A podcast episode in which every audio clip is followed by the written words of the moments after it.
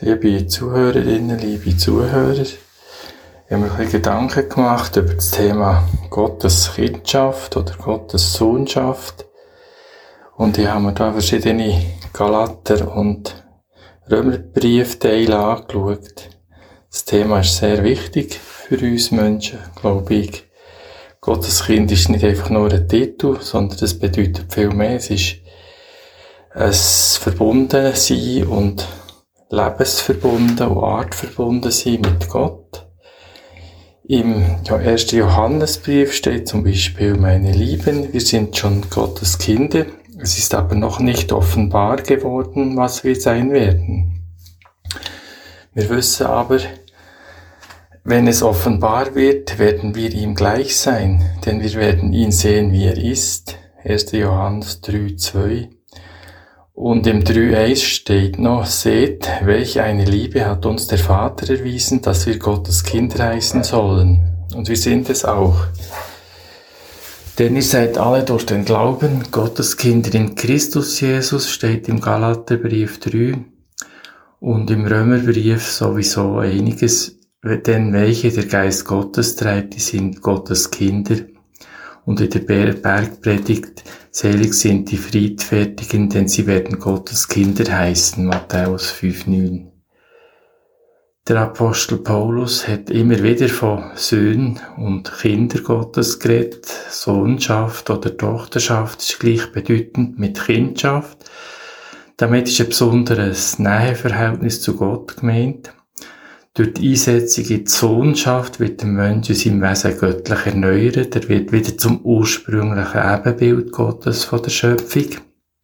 Gottes Kinder haben ihre Lebensantriebe aus dem Geist Gottes, Römer 8,14. Denn wenn der Geist Gottes treibt, die sind Gottes Kinder. Galater 4 wird noch deutlicher. Als aber die Zeit erfüllt war, sandte Gott seinen Sohn, geboren von einer Frau und unter das Gesetz getan, damit er die, die unter dem Gesetz waren, erlöste, damit wir die Kindschaft empfingen.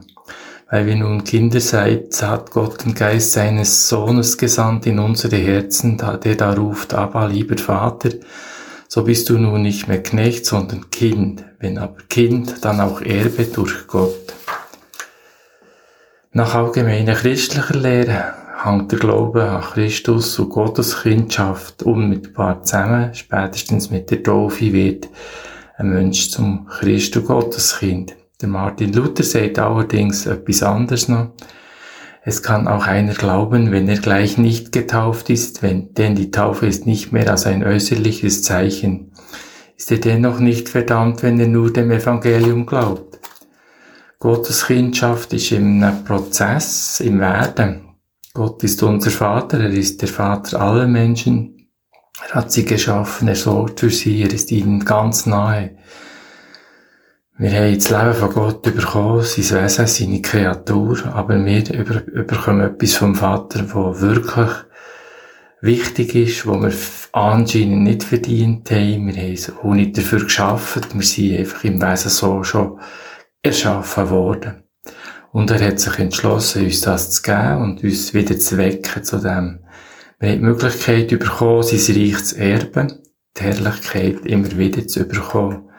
Im Moment sieht es noch nicht so aus, als hätten wir es erreicht, sagt auch der Paulus immer wieder.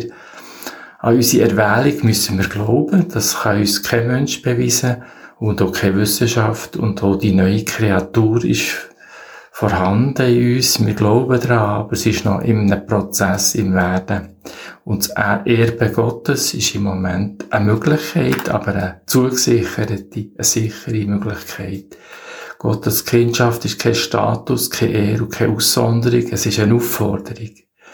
Gottes Kindschaft besteht in Fähigkeiten, Möglichkeit zu haben, dass wo Gott uns total anvertrauen und geben zu entdecken und danach zu handeln. Das wahrhaftige Vertrauen in Gott zu haben, auf seine Inspiration zu hören und so zu handeln und das zu machen, was er uns eingibt. Er redet dauernd zu uns, wir hören einfach nicht her. Nicht so gut. Es gehört auch zur Gotteskindschaft, das Jagen nach dem Ziel, nach dem Erbe, nach der Gemeinschaft mit Gott ich will so handeln, so sein, so denken, so reden, dass ich das kann entwickeln und für mich entdecken und auch für die anderen natürlich. Es wird offenbar für andere natürlich auch automatisch, für uns sowieso. Also wir sind absolut rein heilig und insofern vollkommen, weil wir von der Sünde, Sünde frei sind, Sündhaftigkeit erlöst sind und schliesslich, wir werden auf ewig bei ihm sein, Gemeinschaft mit ihm haben, in unmittelbarer Nähe von Jesus Christus, in unmittelbarer Nähe von Gott. Amen.